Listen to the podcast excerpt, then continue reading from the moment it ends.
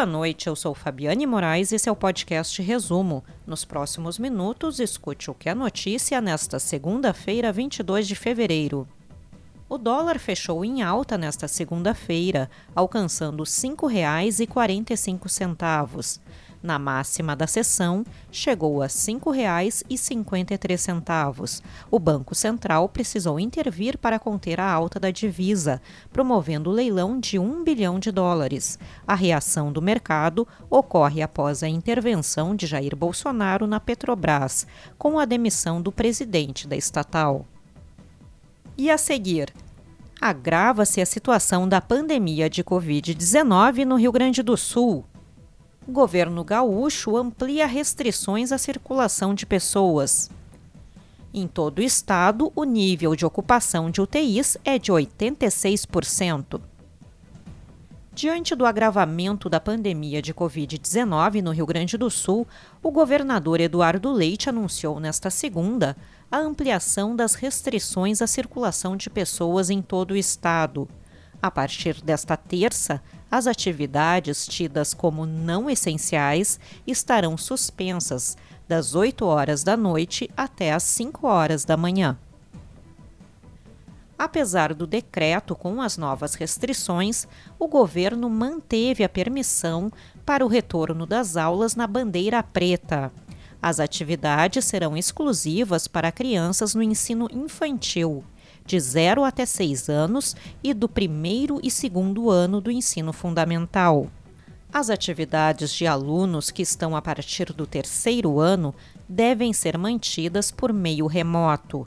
O decreto também permite a abertura de estabelecimentos de venda de alimentação que realizem atendimento na modalidade teleentrega. A taxa de ocupação de leitos de unidades de terapia intensiva adulto ultrapassou os 98% na manhã de hoje em Porto Alegre. Pela primeira vez, a capital gaúcha se aproxima do esgotamento do sistema de saúde de alta complexidade. Os hospitais Moinhos de Vento e Santa Casa já estão atendendo mais pacientes que o número de leitos operacionais. Em todo o estado, o nível de ocupação de UTIs é de 86%.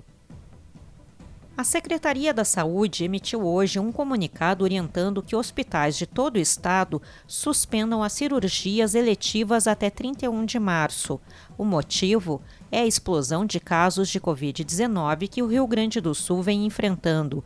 Em outra frente, a pasta entregou, no final de semana, respiradores, monitores e camas para três hospitais. O material servirá para equipar e permitir a abertura de 35 novos leitos em Canoas, Sapucaia do Sul e Tramandaí. Uma frente fria chega ao Rio Grande do Sul nesta terça-feira. Com isso, deve chover a partir da tarde em todas as regiões. Existe o risco de pancadas fortes acompanhadas de ventania, raios e eventual queda de granizo. O maior volume de chuva será na região central, com previsão de 30 milímetros. Essa quantidade significa cerca de 20% da chuva esperada para fevereiro nessa região.